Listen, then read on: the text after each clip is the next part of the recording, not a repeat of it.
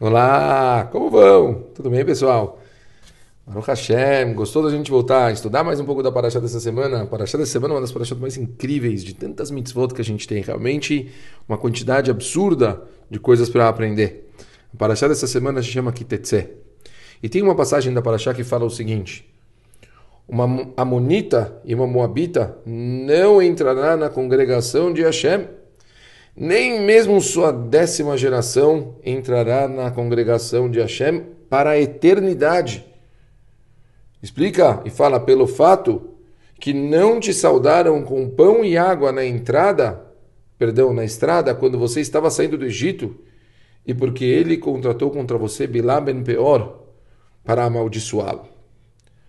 Bom, Está claro aqui que a Torá está falando que Amon e Moab elas são as únicas nações proibidas da gente casar com o povo judeu. E as razões incríveis.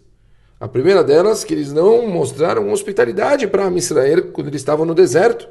E a segunda, quando eles chamaram Bilam para amaldiçoar Bnei Israel. Bom, os comentaristas sobre isso eles acabam questionando, né, que é muito interessante como que a Torá acaba comparando a falta de hospitalidade com a contratação do Bilam para amaldiçoar o povo. Obviamente, você falar que uma pessoa vai amaldiçoar alguém é muito mais pesado do que você falar que alguém não fez um ato de reza, uma falta de reza. O Beritzhak, ele explica que a Torá, ela vê o fracasso de Amon e Moav, o fracasso deles não oferecerem pão e água como um pecado hediondo, por quê? Porque está escrito que eles herdaram uma tendência natural para eles terem hospitalidade do ancestral deles, do povo deles, o famoso Lot, sobrinho de Abraham. Lot, por mais que era uma pessoa que tinha muitas, muitas falhas, ele era retratado como alguém que era muito hospitaleiro. A Torá traz sobre isso. Mas Mamash ele fazia recebimento de visitas, ele fazia na Saturhim, até mesmo na cidade de Sodom, de Sodoma, que era uma cidade muito complicada. Então, como os descendentes dele, Amon e Moab, herdaram esse mesmo, quer dizer, eles estavam juntos, né, receberam isso de herança, e mesmo que eles tinham isso, está escrito que eles agiram contra a natureza deles e, e recusaram oferecer pão e água para Israel. A Israel estava no deserto, precisava, sabe, coisas básicas, e eles negaram. Então, por mais que eles contratarem Bilam para amaldiçoar o povo fosse, fosse um ato muito mais prejudicial, dentro do nível de livre-arbítrio que eles tinham, recusar para um Yehudi dar, tipo, fazer reset, fazer bondade, é julgado no mesmo nível e merece uma punição ainda maior. Com isso, a gente pode aprender aqui algumas lições em relação a esse fracasso deles utilizarem esses pontos fortes que eles tinham de uma forma natural, poderiam utilizar e não usar.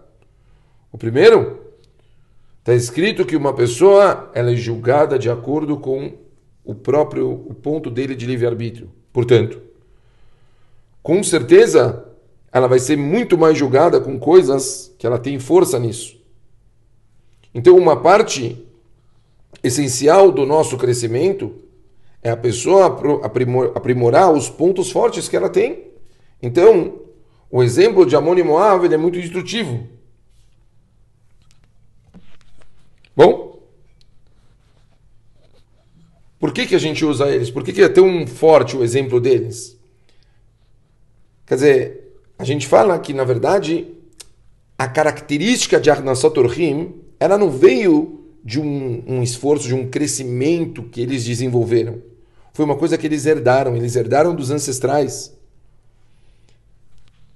E, obviamente, como naquela época não tinha todas as diretrizes da Torá, era inevitável que uma pessoa ela acabasse utilizando de uma forma errada ou que ela não utilizasse em todas as circunstâncias, quer dizer, a pessoa não tinha esse direcionamento. Quando eles viram um povo de Amistério chegando, a inclinação deles naturalmente seria oferecer pão. Mas o ódio que eles tinham, o medo que eles tinham, superou da vontade de fazer bondade e fez com que eles se eles, eles abstivessem de, fazer, de oferecer uma ajuda. Entendo daqui o que a gente vê?